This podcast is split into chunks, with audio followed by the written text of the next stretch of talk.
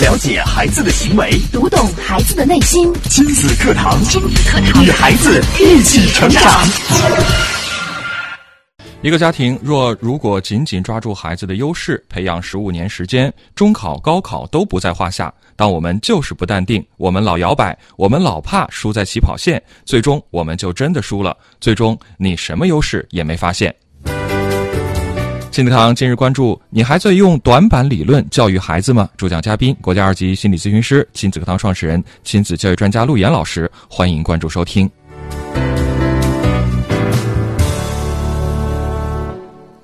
我是主持人袁明阳，有请陆岩老师。陆岩老师，你好。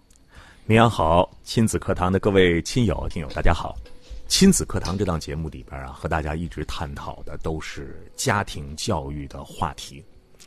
我前一段时间呢，一直在研究一个，应该说是研究一个文章，但这个文章的背后呢，是英国对于呃这七十年以来国家教育的一个分析。嗯，他发现作为一个孩子来讲，那么这个孩子的出身起到了比较重要的作用，就是他出生在什么样的一个家庭，起到了一个对他一生巨大的影响。嗯，但最终对这个孩子有影响的，不只是他的出身。有一半的影响在于父母的观念、父母的意识和父母的个性，所以就愈加让我感受到了家庭教育的重要性。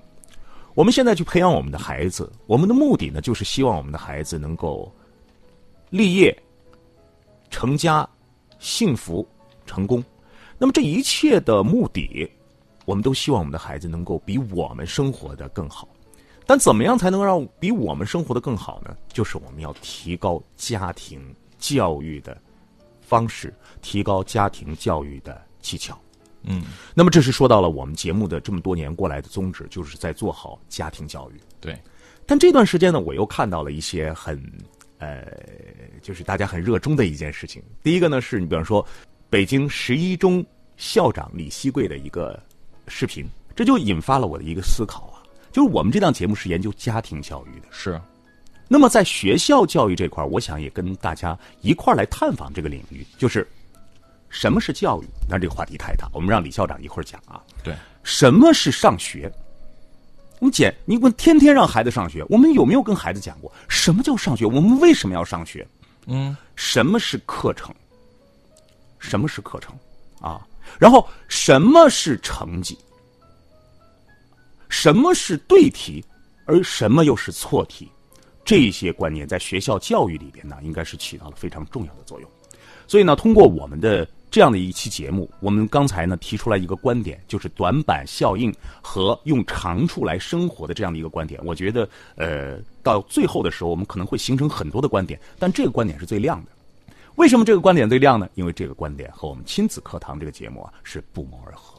不谋而合是，嗯，我们跟大家讲，孩子做十道题的话题，要看到他对的七道，不要看错的三道。我们跟他大家讲，看孩子的方式要看到孩子的优势，要看到孩子的部分，这些全是用长处来应对学习和工作。没错，但是我们过去的理念是要补齐短板。好，今天我们带着一些对教育的疑问，带着对什么是教育，那什么是学校这样的疑问，我们共同走进。北京十一中的这位校长，他叫李希贵。嗯，那么李校长很有意思啊。他首先呢，最早啊是做语文教育的，语文老师是一个语文老师。嗯，并且呢，在语文教育方面呢，有很多的一些经验。嗯，一些课题，一些著作。但是慢慢慢慢的，他在呃不断的晋升的过程当中，他又成为了一个在学校教育的很好的一个管理者，又成为了对于教育的一个研究者。可以说，李希贵可以说他是一个十一中的校长。他也是一位教育的专家。我们看看他站在校学校教育的层面怎么来理解教育。我觉得对于我们的众多家长来说是一个很大的帮助，让我们再跟孩子去正确的面对什么是上学。嗯，好，那今天其实我们要跟大家来分享的这段，呃，李校长的演讲是来自央视非常知名的一个节目，叫《开讲了》，我们都都看过。那我们就来还原一下这个现场啊，先来认识一下这位校长到底是一个什么样的人。今天来的这位演讲嘉宾也非常的特别，呃，怎么个特别法呢？先让大家看一看大屏幕上的这样一幅照片。我可以告诉你们，这是在一所中学，而走在镜头正中间的这位是这个中学的校长。可能很多观众没有见过这样的校长，显得比学生还活泼。但是就是这样一个校长，在他们学校同学的心目当中，那可是神一般的人物。来看一看今天的演讲嘉宾。没有班级，没有班主任，甚至没有课程表，这样的学校你放心吗？让学生在学校开银行、管食堂、办社团、开印刷厂，这样的校长你见过吗？他是另类校长，也是甩手掌柜，他被学生们亲切的称为“贵爷”。他就是北京市十一学校校长李希贵，他神色严峻，却跟着学生一起狂欢疯狂。他行事冷静，却对教育改革热情如火，雷厉风行。他说：“学习是为四十岁做准备，而不只是为了三年后的高考。”接下来，让我们掌声有请我们的开讲嘉宾李希贵校长，有请。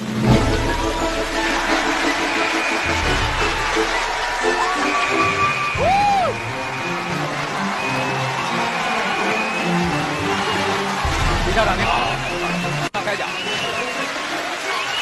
大家好。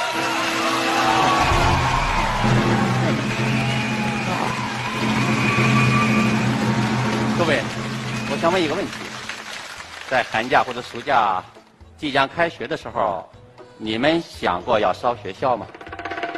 想过的请举手。好，干过的请举手。我还是换一个问法：你们是特别渴望要开学呢，还是特别渴望？延长假期，为什么？谁有话要说？相信每个人心中都是希望延长假期的，对。但是我更希望开学。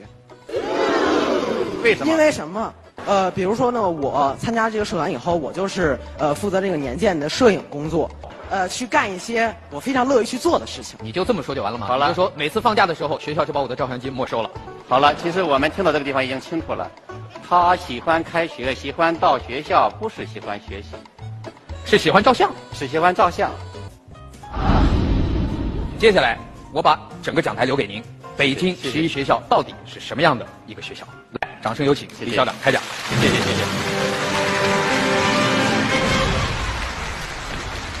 过去我们的家长、我们的老师给学校定义的时候，学校是什么？学校是学生来学习的地方，但是我们没有问问孩子。我们的学校应该是个什么样子？我想展示一个泼水节的照片。从狂欢节到泼水节，我们事实上是通过这样一些课程，来叫学生能看得见，老师真的希望和你们平等。他带来一个最重要的、值得我们欣慰的事，就是就是我们的学生真实了。但是学生真实了之后，他和你交流的问题都不一样了。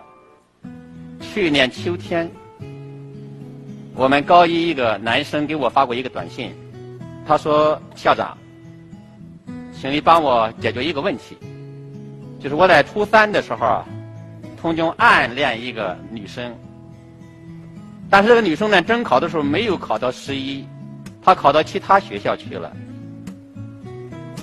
现在我每当闲下来。”就是大脑里满是他的形象，问我怎么办？这也是我工作了三十多年了接到的第一个关于这种问题的短信。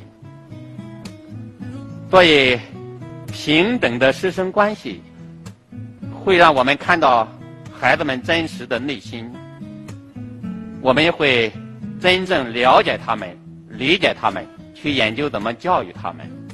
这是我们为什么苦苦的追求平等的一个重要原因。今天我还想给大家看第二个照片，这是学校话剧《雷雨》的一个剧照。前几个星期你去听课，你去看他们演戏的时候，一片混乱，因为每一个同学、每一个剧务、每一个角色都感觉到自己最重要。一个一个孩子就像大爷一样，特别大。但是经过一个学期，他们之间的冲突，他们之间的磨合，他们之间的沟通，最后他他们终于发现了一个道理：你不合作，就没有办法成功。所以到最后一个学期，当他们在戏剧节上演出的时候，你会发现这些学生全变了，他们从那种大爷变成孙子了，一个个都像孙子一样，给别人递个话筒啊，给别人整整整整服装，给别人化化妆，拿拿拿道具。这就是教育。那么这一点呢，是我们感受到他们在体验当中成长。当然了，这个戏剧课呢，事实上还给我们一个非常意外的收获，就是我们感受到了男生女生在这个青春花季，他们有了一个正常交往的平台。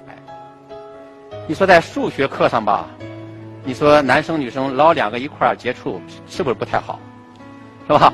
在这个这个物理课上吧，你两个天天在一块儿做实验也不太好。但是我要说，青春花季的学生，如果没有了异性之间的目光，他们就缺了好多人生的营养；没有他们之间的正常的交往，他们就不会健康。所以他们必须要有这么一些舞台，是他们去交流。我上高中的时候，你要男生女生说话，那马上老师就跟上了。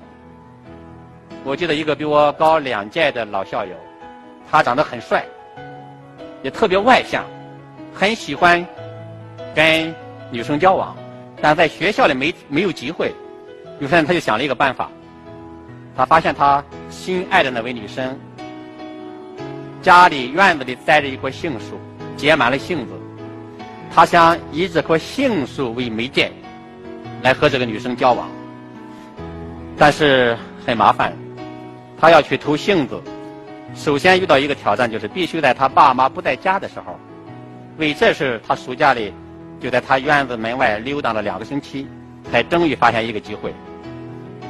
但当他去实施偷杏子的时候，又遇到第二个挑战，就是他要弄出很大的声响，一定要被这位女生发现。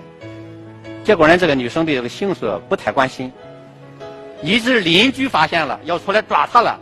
这个女生还没有发现，所以这个男生只好抓起一把沙子撒向了她的窗户，才终于把这个女生引出来。但是他接下来遇到第三个挑战，就是他要逃跑，但是要控制逃跑的速度，以确保能够被这个女生追上，然后发生冲突。你看，为了说几句话，费多大劲！我们戏剧课上。男生女生他们之间就有很好的交流，我觉得这都是健康的交流。啊，一开始呢也不容易，你比如说他们要有一个拉手的动作，一开始是拉一支铅笔，啊，后来老师把铅笔给没收了，就拉着袖子，哎，经过那么两三个月才开始手拉手，啊，事实上，那么在这个青春花季。让他们健康的情感得到交流，就解开了人生的那那些秘密，就解开了人生的面纱。所以说，我们一定要鼓励我们的学生有一种健康的情感的交流。这个第三个照片，这是一个签约仪式，左边是学校一个学生银行叫圆梦银行的行长和副行长，右边是学校一个商店文具屋。我记得一零年的时候，我们学校有五家学生书店向学生竞标，其中有一个男孩一个女孩，他们竞标了一家书店，他们盘算了一下，启动这个书店需要五千块钱的启动费，就去敲我的办公室。我一听，第一我没有那么多钱借，第二，我借给你五千块，你启动这个书店太容易了。呃，我不能帮你这事儿，但是呢，我为了怕打击他们的情绪，还是从稿费里给他们借了四百。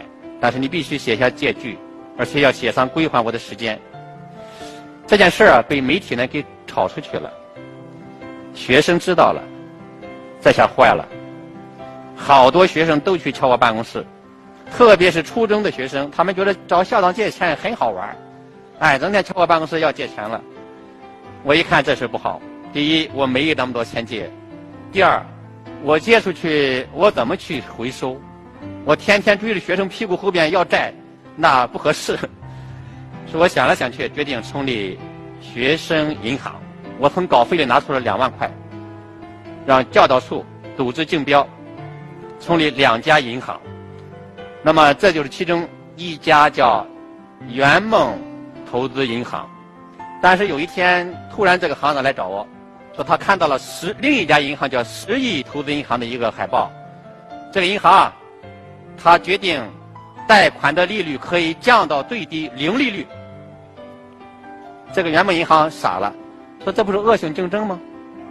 所以和校长共进午餐的时候，他们就去找我说：“校长，你能不能管一管他们，不能这样恶性竞争。”这个时候，我就不帮他们了。为什么？我希望他们能去沟通。我说你们自己研究怎么解决，你们可不可以去商量一下怎么办？哎，他们这种沟通达到了一个非常好的效果。最后，他们决定成立一个银监会来监督他们。我相信这样一些调查、研究、思考，就会帮助他们来接触社会，来认识世界，来丰富自己的人生。我刚才看不清，是不是你们想提问？您刚才提到了教育和帮助，那么我想问一问您，您认为教育和帮助他们的区别在什么地方？呃，是这样，大的教育本身就应该有帮助，但是我们现在在实际操作的时候把它理解窄了。我们认为教育，我就是要拼命去影响你，去说教，这才是教育。教育其实更多的还要。帮助他。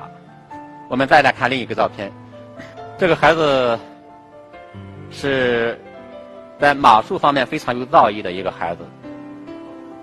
三年前我们中考录取学生的时候，这个孩子报了我们学校，但是他离我们学校的录取线差很多很多。那个时候我们正好遇到一个情况，就是刚刚我们的高考的升学率录取到。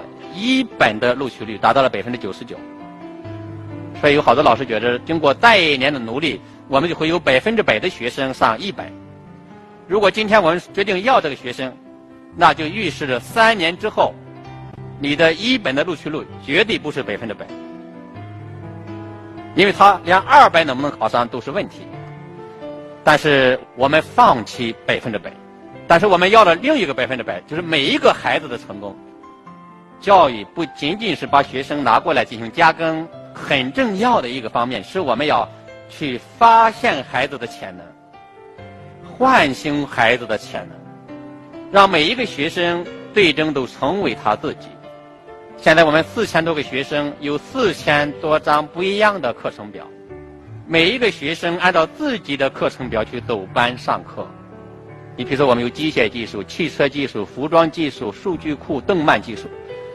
看上去好像对高考啊、对升学没有多大关系，但是对学生的人生却非常重要。我不知道在座的各位，你们上大学的时候学的这个专业，你们跟自己的理想目标差多少？你被大材小用了吗？我相信这是一种感觉。为什么？就你希望干的行业，你没有干上。你的潜能呢没有得到发挥，所以你就感觉到自己被大材小用了。我希望我们未来有一天，我们都没有这种被大材小用的感觉。每一个人呢都发挥最大的潜能，为这个国家、为这个社会服务的时候，我们的教育就真的赢了。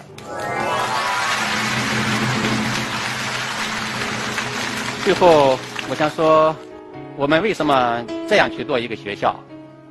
就是因为我们希望在这样一个校园里听到孩子花开果树的声音。有些人要给教育下一个定义，我特别欣赏一个教育家，他也叫马克思的一句话，他说：“教育就是一个迷恋他人成长的学问。”所以我在校园里迷恋着孩子们成长，所以我们要把学校变成一个孩子们向往的新学校。谢谢各位，谢谢。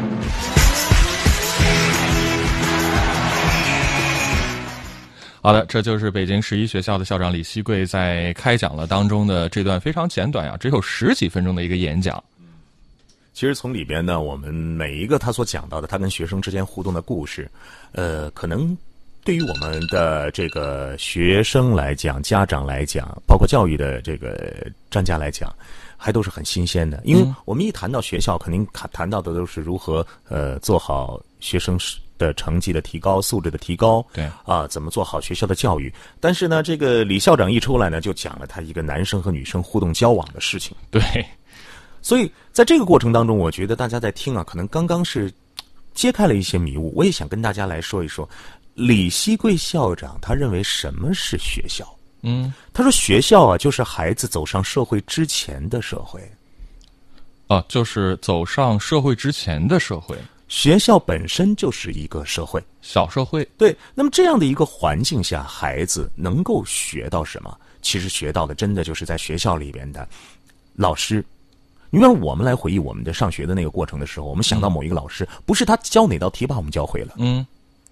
不是他帮助我的成绩提高了，不是他给我输入什么样的知识，嗯，而我们能想起来的老师都是哪位老师特别和蔼可亲呢？对，比如说哪位老师他这个思路特别的敏捷啊，这个对生活的认识啊，给我们讲过去的道理啊，讲的特别的通透，我们记住了。比如我就能记住我的上初中时候的一个政治老师，嗯，是吧？基本上课本的东西不讲，讲了咿呀，好多好多好多这个周边的世界的政治史、中国的政治史，哎，你听着就。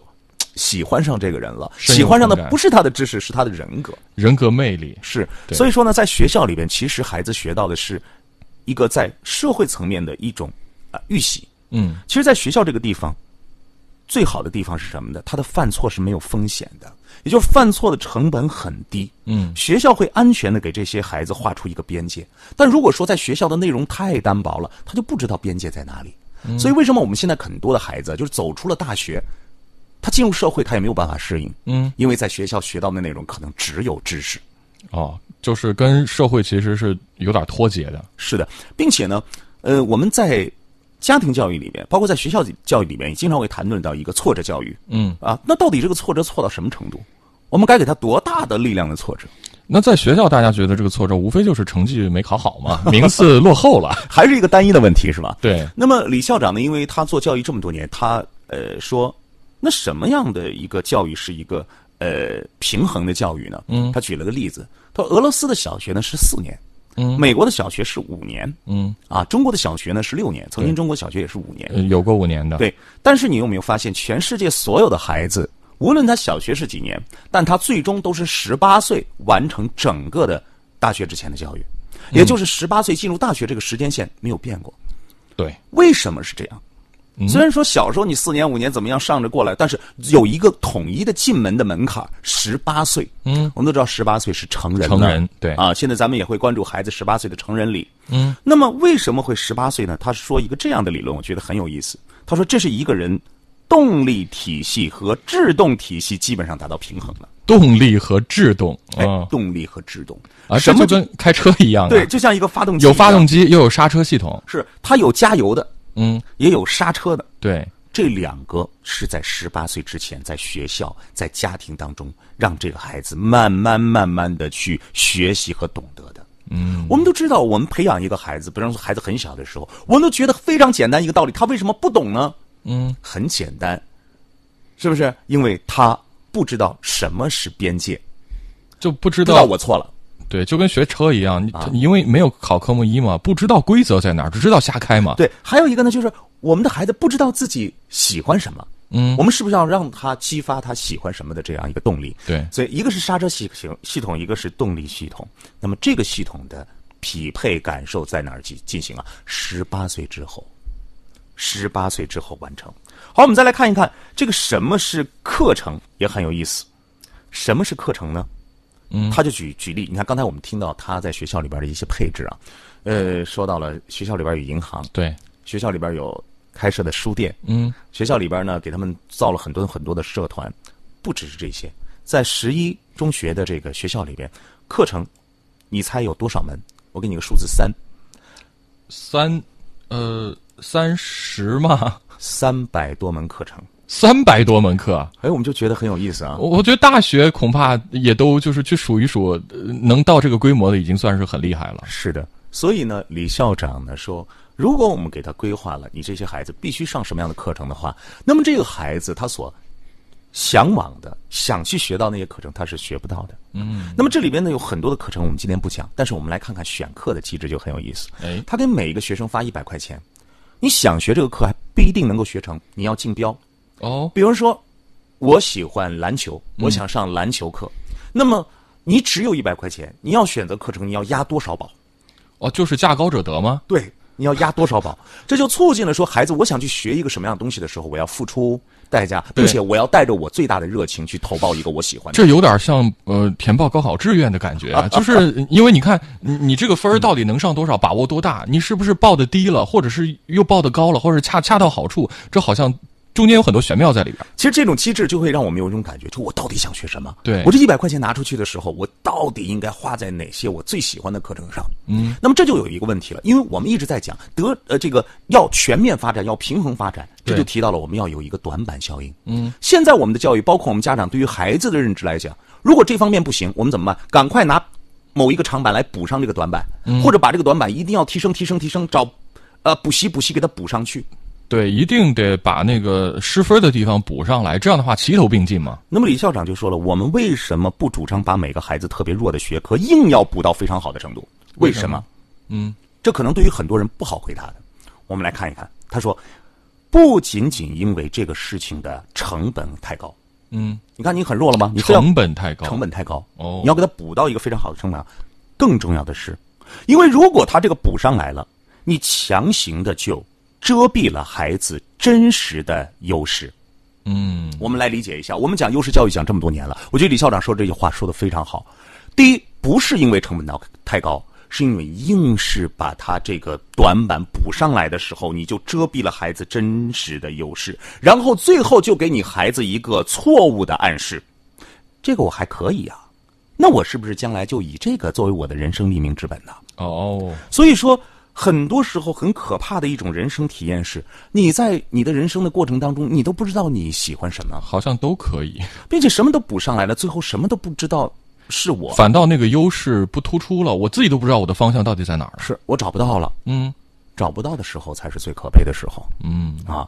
所以呢，他就说了，不是简单的使学生学到什么，而是通过各种各样的课程，让他去探索自己的优势，探索自己的可能性，清楚自己的选择，这才叫上学，不是被学上。嗯，不是被上学。好，当然，我们今天听到这样的一个信息、这样的一个节目的时候，我们也要进行主动的思考。我们不是说非得让我们现在的每一个学校都可能像十一中学这样、北京十一中学这样去做，嗯，但是我们把这样的一个学校的思维拿回到我们家庭教育的思维当中去。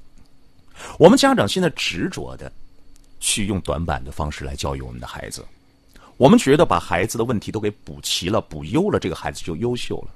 但是你要知道，对于一个人最重要的是用长板生活，而不是用短板生活。呃，我想到了一个人啊，就是王朝歌，嗯，大家知道吧？很有名的大导演。朝歌导演现在在河南也有一个大项目嗯，啊，做了一个大项目，叫做呃“只有河南”。只有河南。对，呃，当时呢，在说到这个王朝歌的时候呢，就有一个很有意思的这个采访。他说：“我才不管什么短板，嗯，我要用我的长板活着，就是最好。”大家体会一下这种状态、这种风度啊，这种心理的感觉。所以我希望一个家庭，如果你能够紧紧抓住孩子的优势，想一想，你培养孩子的优势这方面用了十几年的时间，我相信，什么中考啊、高考，他的人生就不在话下了。好，我们来看一看啊，这是零八年奥运会开闭幕式的导演王朝歌，他的原话是这样说的：“他说短处，短处我才不管呢，嗯，我是用我的长处来工作和生活的。所以今天呢，信息量很大很多，但是呢，我想就这样一个核心的亮点，给大家一些启示。希望我们在教育孩子的过程当中，能够发现我们孩子身上的长板，能够发现我们孩子生命原本有的那个样子。他本来就是这样，你非得给他改变一个样子，他将来怎么办？他怎么用他自己的热情去面对他自己应有的人生？然后，我们的家长呢，看到这些的时候，才能够帮助你的孩子真正的能够在他现在所面对的学校生活、学习生活找到他的价值和自信心。嗯，好，非常感谢罗源老师的讲解。今天的节目就到这儿，感谢大家的收听。明天上午亲子堂和您不见不散。